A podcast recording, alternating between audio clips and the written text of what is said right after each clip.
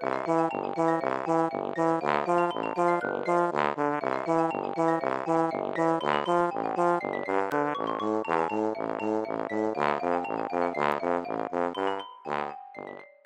家好，我是帅帅。大家好，我是 GoGo。欢迎收听你的宅友已上线。今天要来分享的是《机动战士钢弹：水星的魔女》这一部呢，是二零二二年秋番的人气动画作品。听到钢弹这个关键字就想先离开的听众朋友呢，先等等，你先别走，因为它虽然是钢弹的作品。但是你没有接触钢弹，对机器人或是对战斗不感兴趣也没有关系，因为这部呢，就我个人而言，比起战斗番、机器人番，甚至钢弹番，它更可以定义为校园番、恋爱番，还被网友戏称是“水星花园”，也就是《流星花园》的水星魔女版。它其实有一种异常的趣味性。嗯，不确定老钢弹迷是怎么看这部作品的，但它对我们这种人生中从来没有看过任何钢弹作品。的人来说，确实是蛮平易近人但也因为对这一部的认识，就等于我们对全部整个钢弹宇宙的认识，所以本集所有的评论都是钢弹小白的个人主观发言。如果有任何讲错的地方，还请多多包涵。那同时这一集呢，也是回应听众少年龙的留言，非常谢谢少年龙的推荐分享。在看完前传以及全部的十二集之后呢，我们也有去看你说的短篇小说《摇篮之星》，比较详细的心得，我们就在节目的内容。继续聊啦，希望你会喜欢这一集的分享内容，也欢迎到我们的 IG 或 FB 继续跟我们留言私讯讨论哦。水星的魔女第一季本片总共十二集，那另外有一个从地灵化，也就是所谓的前传开始的，因为它的时间轴从前传开始会比较顺的关系，所以今天的剧情介绍就会从前传开始说起。如果还没有看过这部的听众朋友，之后要找来看的话，我觉得也是建议从地灵化开始看起，会比较了解这一部的故事背景。因为我觉得地灵化好像不是一个 good to know，其实它是在看本片之前一个 must watch。如果你说把哈看的话，你就要自己上 YouTube 的 Anyone 的官网去找这个地灵化。但后来 Netflix 上了之后，它是直接把这个地灵化变成第一话，就可以直接一起观看。那在开始进入剧情介绍之前呢，一样要做一个防雷警告，本集的讨论完全是剧透的等级，所以还没有看的朋友就请斟酌收听了。它的世界观呢，设定是在所谓的星原时代，企业的发展，它从原本的地球扩张到了宇宙。当时一家叫做奥克斯地球的公司收购了一个呃研究身体机能扩充技术的机构。那这项技术呢，原先它的目的是要用在医疗，能够成为人类的义肢，也就是一个辅助的系统，辅助因为宇宙环境产生的身体机能障碍。不过被收购后，这项技术被应用到 MS，也就是 Mobile Suit 机动战士的军事用途方面。它开发出来的钢弹叫做钢 Arm，会因为帕梅特科痕去危害到驾驶员的生命。就是如果大家知道钢弹本身的话，它不是机器人自己在动，是有一个驾驶员在里面操纵那台机动战士的。对，我这个钢弹小白，说实在，我连钢弹它是人类坐在里面操作，还是是在一个管理室远端遥控，还是是 AI 机器人，其实我都不确定。就真的完全刚才的设定，就是对我这个钢弹小白来说都是全新的资讯。我还很惊讶的一点是，我不知道是不是所有的钢弹都是这个设定，还是这一部里面解释的。就是钢弹这个字啊，它是这个型号就是杠 G U N D，然后它的手背所以是 Gund Arm，然后就是 Gund Arm，Gund Arm 变钢弹。我想到 原来是这个意思吗？很震惊的资讯。刚刚讲的那个帕梅特科痕啊，它会危害驾驶员生命的原因，是因为其实驾驶员他不止坐在里面，他会跟钢弹做连接来提升操作的同步率。可是那个帕梅特科痕它开太高的时候，人类其实是没有办法去承受那个数据风暴的，所以它刚开始的时候会出现一些像爆血管、爆青筋那种纹路，然后接下来就会喘不过气，到最后就会精神肉体啊崩溃之类的。我在想，听到这边的听众朋友，如果你也是个钢弹小白的话，我想你也是快要无法承受这些专有名词跟资讯亮了，可能也快要出现磕痕了。但是等一下的解释会渐入佳境，所以请继续听下去。总之呢，我们从地灵化的故事时间轴开始，由利益团体组成的 MS 开发评议会突然就进行了一个突袭式的审判，就表示说钢弹非常的危险，就决议不认可这项开发，并且还派了武装分子冲进这个开发机构去进行攻击抹杀，全部杀光就对了，死伤就非常的惨烈。钢弹呢也从从此被列为禁忌，下达命令的主事者叫做戴林格尔·连布兰，他后来就成为了贝纳里特集团的总裁。在这个水星的魔女世界观里面呢，贝纳里特集团在后来是一个非常庞大的存在，等于是围绕着这个集团在运作的一个世界了。那在近乎屠杀的情形之下呢，只有一对母女他们幸存了下来，因为当时正在开发中，被期待能够解决怕。帕梅特科痕问题，可是一直都没有启动成功的魔灵这部钢弹呢？它在突袭发动时，竟然对年仅四岁的小女孩艾丽产生了反应。在魔灵启动的情况下，这母女两个人就搭乘了魔灵，逃亡到了水星。动画第一季的正片就从长大后的苏莱塔，在母亲的安排之下，从水星到贝纳里特集团创办的阿斯提卡西亚高。等专门学员就读开始。我觉得这一部最令人困扰的就是他们的名字都有够长，有够难念。我都没有再记得，我就是反正那个总裁那个学院这样子。那都不是重点。对，刚刚已经完全在放空的听众朋友，接下来内容真的就会比较轻松了。然后记忆方式就跟我一样，就说啊，反正这个总裁这个集团开的这个学院这样就好了。不过有一个小小的重点是，如果你真的很用心在听，又记忆力很好的话，除了刚刚那一些的一些机构什么的名词以外，你可能会听到重点主角的名字还是要加减记一下。但是刚才讲的让魔灵启动的小女孩不是叫艾丽吗？为什么我们刚才讲说苏莱塔去上学？那这个我们先忽略，反正苏莱塔就是这一部本片的主嗯。苏莱塔呢？这个主角他算是一个，我不知道怎么讲哎，他是胆小吗？你觉得？还是他只是容易紧张？总之，我觉得他有一点畏畏缩缩，是一个非常容易受到惊吓的人。这次呢，也是他人生第一次上学，所以他相当的紧张，对所有人讲话都结结巴巴的，甚至他还准备了一张计划上学之后要做的 to do list。其实他蛮期待的啦。那也因为他来自边境地区水星，苏莱塔这个转学生呢，刚刚开始。就被学校的人说，哎，乡巴佬、水星妹之类的，就有点看不起他，排斥他。对，他就是畏畏缩缩或者紧张，应该也算是情有可原呐、啊。就是他从乡下到一个大都市，可能步调很快啊，然后大家看起来都很高傲或者很懂。然后再来是，他除了是第一次上学以外，其实他在水星完全没有同年龄的，所以他真的是第一次进入这种环境，就我们可以稍微体谅他一下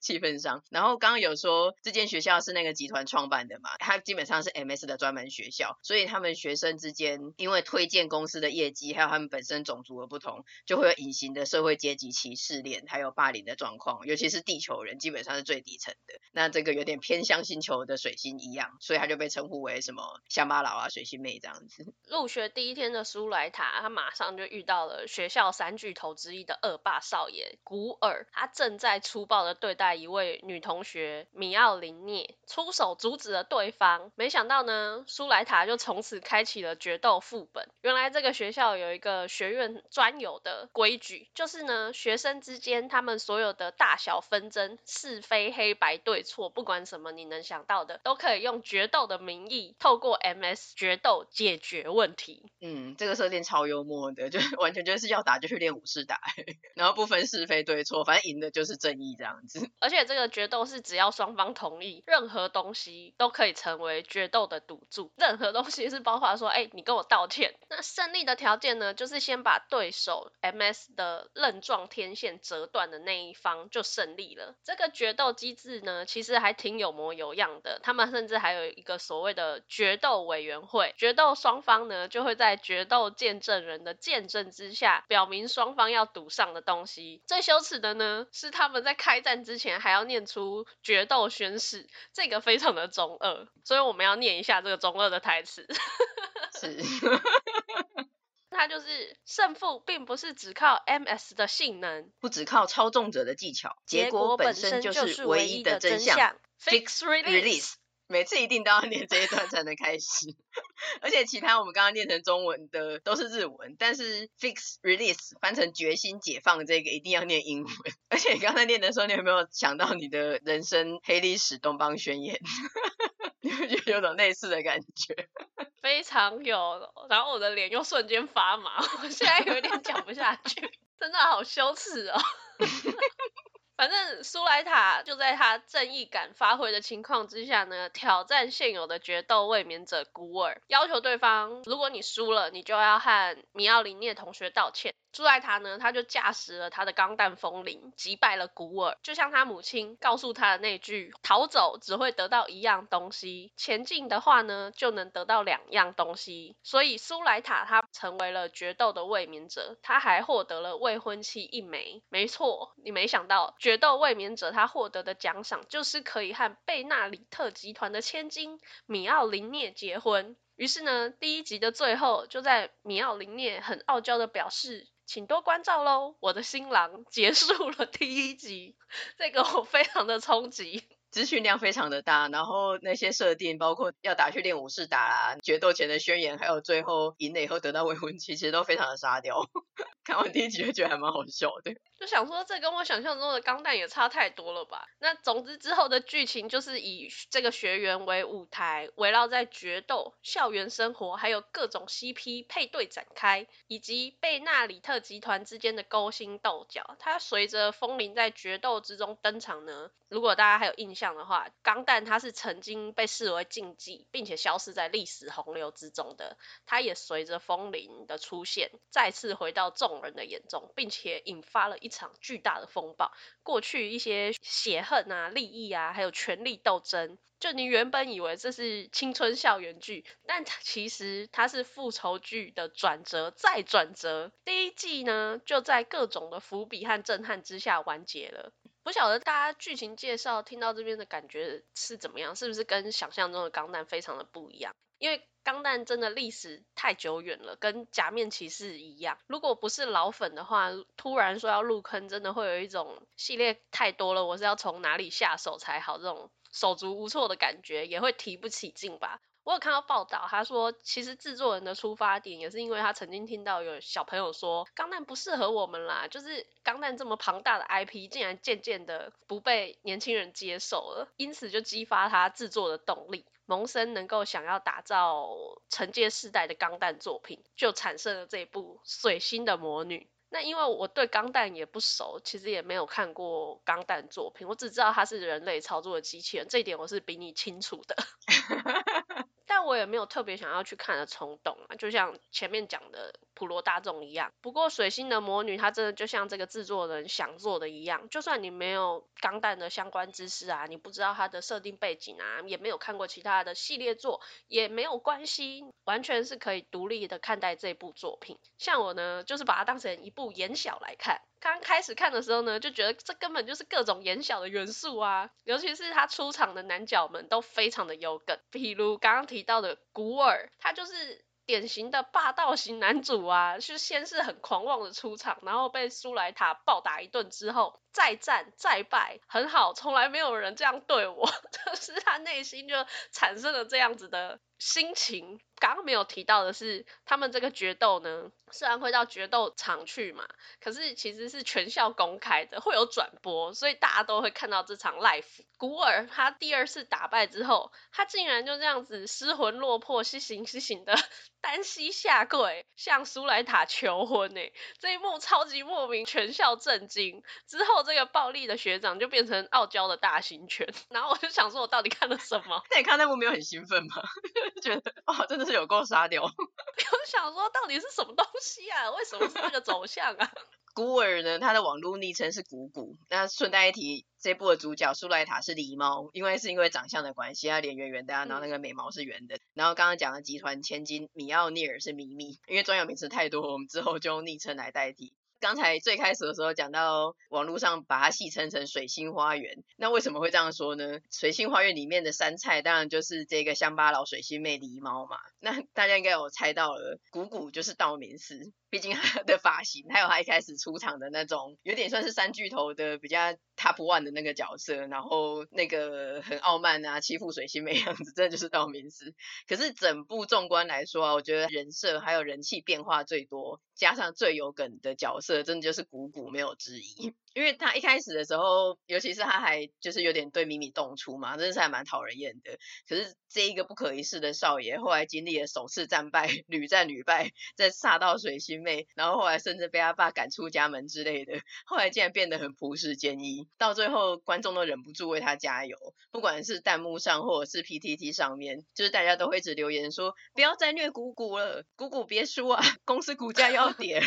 因为他们每一个学生，他们都代表他们后面的公司，然后他们公司开发的 MS 之类的，所以他们的胜败啊，尤其又是一个公开 live 转播，真的都会对公司的股价还有评价造成影响。嗯，后来股股真的是太可怜，他整个输到变成一个战力单位，就是大家都去赢股股，然后赢过几次这样子。可是股股真的是不弱，所以他后来大家就弹幕还要打说什么一个只有股股没有浮游炮的世界完成了，或是股股没有输，他只是没钢弹 之类的，大家都无条件的。夏天姑姑，所以我觉得姑姑她根本就是水星金孙，然后再加上同人缪斯。之前在播出的时候，每一话播完马上上推特趋势，哎，就是大家都很喜欢姑姑，包括我自己也是。我觉得她真的很有趣。嗯，我觉得姑姑对我的加分是她有一个胸控的弟弟，他弟对他蛮加分的。大家都很讨厌那个怪弟弟，一直搓刘海，就你喜欢，你真的很怪。他真的很爱他哥啊，我都觉得 OK。接下来要介绍另外一位男角，叫做伊兰，嗯，学园内的冰山王子。他是以一个五口暖男的学长形象出现，接近苏莱塔。但其实伊兰这个角色他还蛮复杂的。在第一次伊兰出现的时候呢，这一位人物他是为了驾驶钢弹而改造的强化人四号，只是做成这个依兰的原型，就是依兰是真有其人。那原本他以为苏莱塔和自己一样是被改造的强。强化人嘛，也是被诅咒的人。没想到双方其实不一样，苏莱塔就是真人。这个暖男呢，在发现这件事情真相之后，他一秒变成渣男，就是对他的那个无情表露无遗，甚至还跟苏莱塔发起决斗。在输了之后呢，他整个人也废了，就是被集团给处置掉了。哎，对，这个处置是物理上的处置，真的就是被泡掉，蛮惊人的。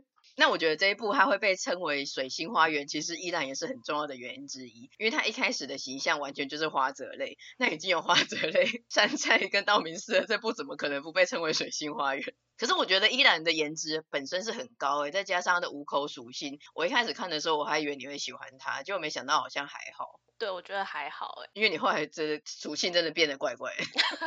说什么？我还比较喜欢他的那个依兰原型，那个公子本身好像比较有魅力。我觉得你后来的属性从一些什么黑发啊、五口啊那种属性，变成后来都喜欢一些比较有病的属性。我最近好像喜欢病娇，诶，这是我的新发现。对，所以我对你的那个认识的偏好的那些参数要再调整一下。那在这个水星花园里面，你没有想到的是，我个人是比较喜欢另外一位男角，也就是决斗委员会的主席沙迪克。他是米米的青梅竹马，我个人也是希望说他未来可以跟米米有一个好的结果，因为他其实一直都是喜欢米米的吧，但是他对米米就是有一种害怕接近的感觉，所以他一开始没有很主动的去追求，他就把这个位面者的宝座就是一直让古尔来担当，直到后面他也自己加入了，决定要去得到集团啊，得到米米啊，新娘跟权利他都要这样，但。后来也是输了啦。第一季后面他也黑化了，甚至加入了暗杀集团总裁，也就是米米爸爸的行列。加上米米在苏莱塔耍自闭的时候，竟然很婆的冲上去一把抱住他，真情的告白苏莱塔。我原本还想说，哇，我支持的这一对要 BE 了，感觉没望了。你的这个沙迪克骨蝶烂，真的。但是呢，没想到这个原本以为的水饺骨，随着苏莱塔最后的惊天一拍。让我又觉得我又保有一丝希望，我的股价可能会起飞。谷底反弹，你只是还没有下市而已。我真是很震惊的，我觉得我对你的那些数据也是要全部清掉，重新建立，因为我真的完全没有想到你会喜欢沙迪克，甚至支持这个角色。他的外形刚出来就很不讨喜啊，根本就是青年版的火影忍者的雷影啊，差很多哎、欸，好不好？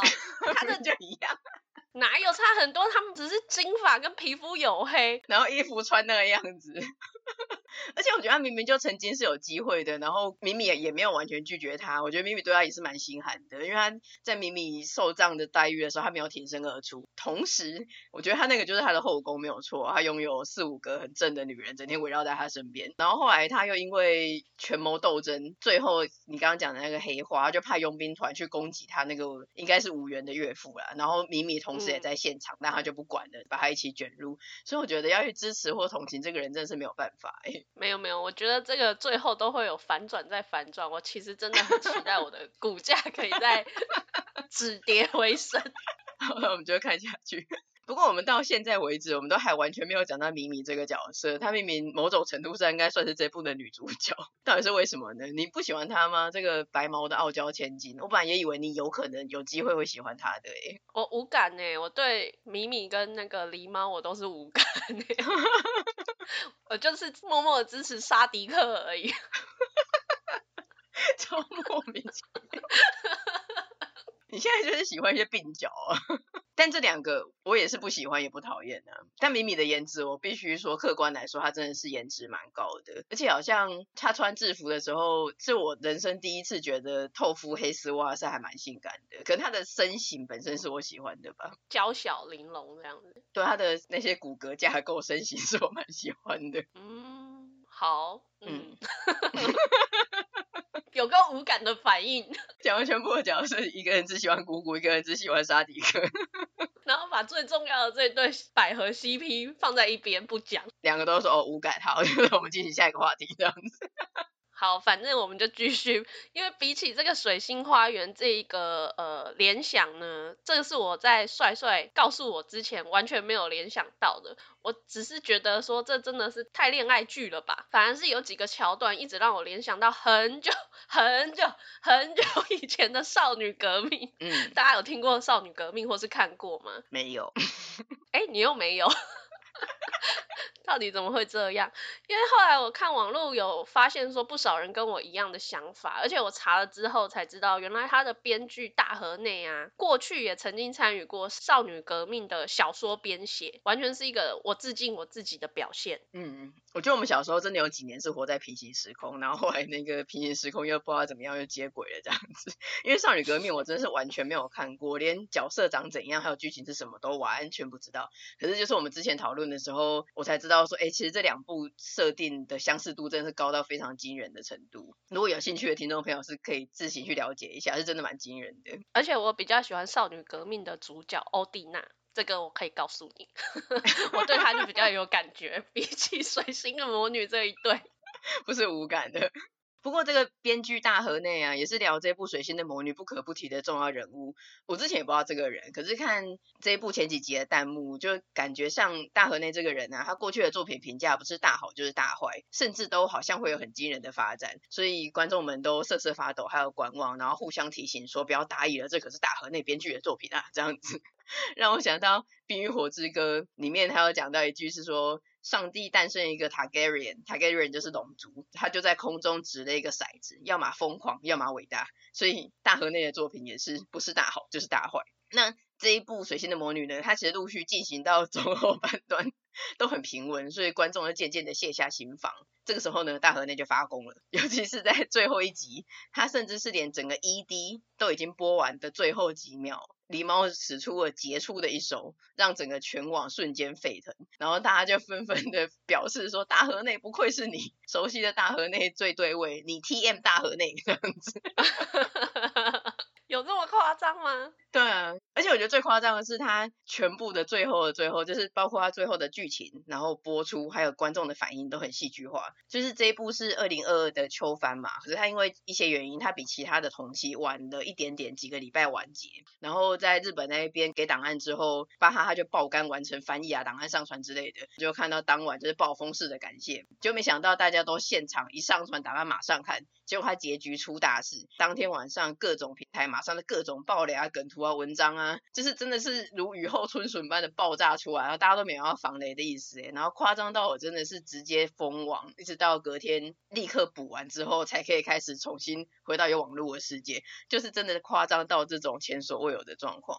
说到这个结局太过冲击，真的不仅是播完就引发网络的大量讨论啊，就连线上主题曲《祝福》的 YOASOBI，他也在播出之后在推特发文说，呃，现在好像不是谈祝福的时候，就真的受到了太大的冲击。对，连主题曲的歌手都受到冲击，这件事好像也是前所未闻。可是因为我本来就是看到那些隐约的那些雷的截图画面或标题什么的，我本来把它想的太糟，甚至想说米米会不会挂了，而且甚至是狸猫误杀了之类的。但我后来真的看他结出的一首之后，我反而觉得还好，就是反应没有像世人这么大。我也是哎、欸，可是我们真的太太坏了，真的吗？太无感了。因为我那时候只是想说，哈，是这一幕吗？我一直怀疑说大家震惊的到底是哪一幕，可是也没有其他特别的爆点，感觉就是这一个杰出的一首没有错啊。对啊，对啊。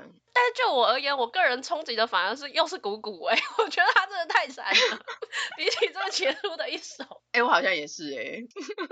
前面虽然是有从这一部里面去感受到乐趣，不过我自己主观的觉得呢，剧情线上好像有一点薄弱。原因就是在于说，至少我看到目前这些阴谋看起来都蛮阳谋的，就是蛮明显的。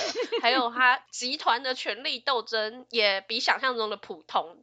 没有那种真的勾心斗角，你需要到烧脑的程度。就是你想要看钢弹或是机动战士的战斗场面的话呢，在第一季总共十二集里面也没有特别的多，所以对我而言，我真的是处于一个中规中矩的状态。但是对于他们这些少男少女的 CP 走向是蛮好奇的。对于这部，我个人倒是其实是还蛮喜欢跟蛮推荐的诶。虽然我的切入点不是演小恋爱向，可是我就是觉得它看起来娱乐度就是很高。因为除了水星花园以外，其实有另外一个网络上的戏称是水星世家。因为这一部就有一种本土八点档的狗血。对，一边觉得他杀掉，一边又是忍不住会一直想看，就是想要吐槽，觉得很好笑这样子。而且这一部的巴哈弹幕很好笑，非常的加分。我就是搭配了弹幕看，看的很快乐。因为你是在 Netflix 上看，所以我觉得可能体感上就没有那种欢乐的感觉。我少了跟大家同欢的这一套。嗯，而且这部它真的原创的梗非常的多，除了刚才讲的那杰出的一首引起热议跟恶搞的那个啪没了，还有。地狱梗，祝你生日快乐！这个梗我还蛮喜欢用的，它真的很地狱梗。就是在地灵化的时候，在唱生日快乐歌的时候，那个基地被团灭了，然后后来依然在被泡掉的时候，也是在唱这首祝你生日快乐歌，而且是用那个小女生很甜美天真的方式在配着那个祝你生日快乐，边就是有那种血腥的画面，砰 那样子的。后来弹幕也常常就是有一些人在那边立旗啊找死的时候，弹幕就会打说，看来有人需要生日快乐事吧？或是说谁谁谁好差点被生日快乐了这样子，我觉得这个梗超好笑的。从此生日快乐变得不是祝福，哎，祝你生日快乐了。对啊，然后还有鼓鼓这个水星金孙，他后来在不知道是公园还是学校那个景，我有点忘了。反正那边搭帐篷的鼓鼓露营，也是一个网络上很巨大的梗。然后就是狸猫跟风铃，他要一起宣传钢弹跳那个健康操的宣传影片。他的设定是就是他们这一群没有经验的学生赶时间制作的，所以那个风铃他的那个绿幕的边，那个 Photoshop 去背都还没有去干净，然后影片还有断点跟变形的，有一只羊嘴都不见了。然后大家还一起合唱那个钢大姆的歌，然后狸猫在前面，的眼神闪烁，跟僵硬的说：“风铃既可以安心搭乘，又能安全的活动，能飞又能跳舞，这就是风铃。”这样子，我觉得这个宣传影片超棒的，我一直反复的看，我觉得好好笑。但我一直就想说，以米米这么求好心切的人，他怎么会放过这一部宣传片，就这样让他公播了？所以我觉得那个真的超好笑的，希望大家不要听我们刚才的介绍啊，一些吐槽啊、沙雕什么的，觉得这一片就是在恶搞或者哗众取宠。其实我觉得它的制作是非常用心的，例如刚刚讲的《风铃健康操》，还有它的 OPED，其实都是很用心去制作的。再加上它的整部作画，其实你看它还是非常的精致，我觉得根本是剧场版等级了。战斗画面我觉得不算少，可是可能也没有到想象中多吧。如果真的很喜欢看机器人战斗的人，因为它就是 校园生活啊，然后那些权力斗。争啊、剧情啊跟战斗穿插着，所以没有到很多啊，可能三分之一、四分之一吧。但是战斗的画面还有它的视角切换非常的流畅，然后动作超快，眼睛跟不上，我每次都觉得说哇好精彩、好燃哦，然后我都要一直重播，甚至有零点七五看还是看不懂他刚刚做了什么动作这样子。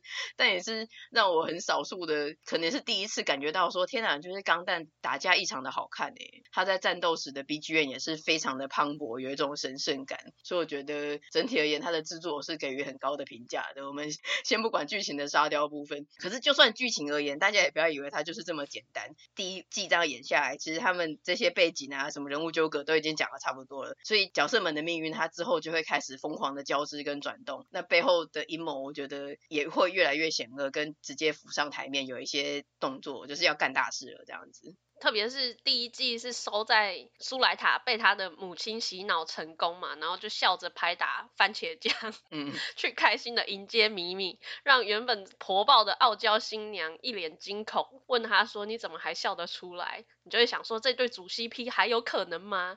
以及我们苦命的大少爷古尔，他好不容易打赢了一次，却没有想到他打赢而且打死的敌人竟然是他的父亲，这个大少爷从此就会崩溃。或是彻底的黑化吗？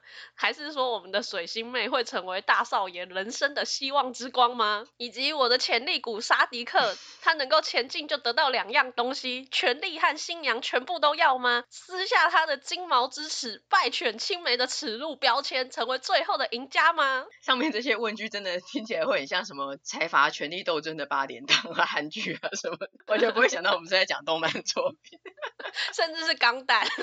我跟你讲，沙迪克不可能的。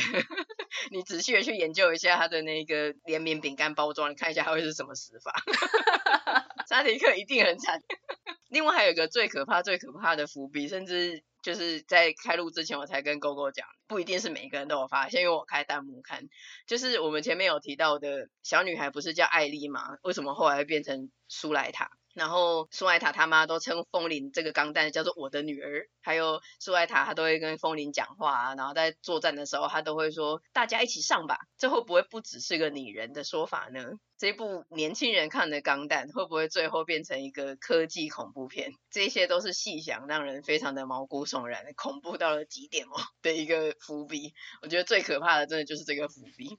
尤其是你真的去搭配他的短篇小说《摇篮之心》，真的是会觉得越想越恐怖啊！不能再多想的等级，很不妙，很不妙。嗯，总之呢，他第二季预定是在今年度二零二三年的四月就要开播了，非常期待看到后续的走向发展。我真的想要看到血流成河。我觉得会如你所愿。好的，那今天这集就差不多到这边啦。如果你喜欢我们的内容，欢迎点击节目资讯的连接，小额支持的宅友，或者将我们节目分享推荐给亲友。我们也有 Facebook 跟 IG，欢迎订阅追踪我们哦。那也请在 Apple Podcast 给我们五星的评价。那就下次见啦，拜拜。下次见，拜拜。